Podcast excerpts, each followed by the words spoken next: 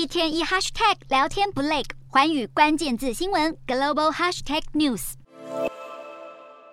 新加坡总理官邸外的庭院，军乐队演奏起德国国歌，隆重迎接当地时间十四日首次来访的德国总理肖兹。新加坡总理李显龙引领肖兹检阅仪队后，随即进入官邸展开对话。萧兹与李显龙协同两国政府高层官员，先是讨论印太区域情势，而两国领袖这一次特别关注的议题就是台海局势。中国不但频频对台军事挑衅，还在南海骚扰菲国渔民，已经引发国际社会严正关切。今年稍早访问中国的萧兹强调，将会呼吁各国遵守联合国海洋法公约，捍卫自由航行与海洋秩序。不过，身为中国最大贸易伙伴之一的德国，当然也反对中国与世界经济脱钩，但前提是中国经济形势必须先与国际接轨。李显龙也指出，地缘政治问题正在恶化，必须借由 G20 与各国长边会议共同解决。李显龙甚至认为，拜习会所谈论的问题可能会比 G20 领袖峰会本身能处理的问题更加重要。至于国际议题方面，两人也进行意见交换，并在会后记者会提到乌俄战争时，要求俄罗斯立即停战、撤出军队，准备和乌克兰进行和平谈判。最后，肖子与李显龙期盼更多国家能在区域与国际问题上达成共识。